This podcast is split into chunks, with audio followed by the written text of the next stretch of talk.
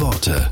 Ilka Sobotke, Evangelische Kirche. Heute am Ewigkeitssonntag gehen viele auf die Friedhöfe, entzünden Lichter für die Verstorbenen. Hans-Dieter Hüsch formuliert Worte aus der Bibel über Liebe und Tod neu.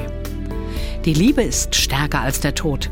Die Liebe eines Menschen kannst du nicht begraben, sie mit Erde zuschaufeln, wie Urnenasche im Wind zerstreuen. Die Liebe eines Menschen vervielfältigt sich mit seinem Tod unter den Lebenden tausendfach. Die Liebe kannst du nicht begraben. Du siehst es bei Jesus aus Nazareth. Die Liebe eines Menschen weckt die Schlafenden, tröstet die Traurigen, ermutigt die Hoffnungslosen.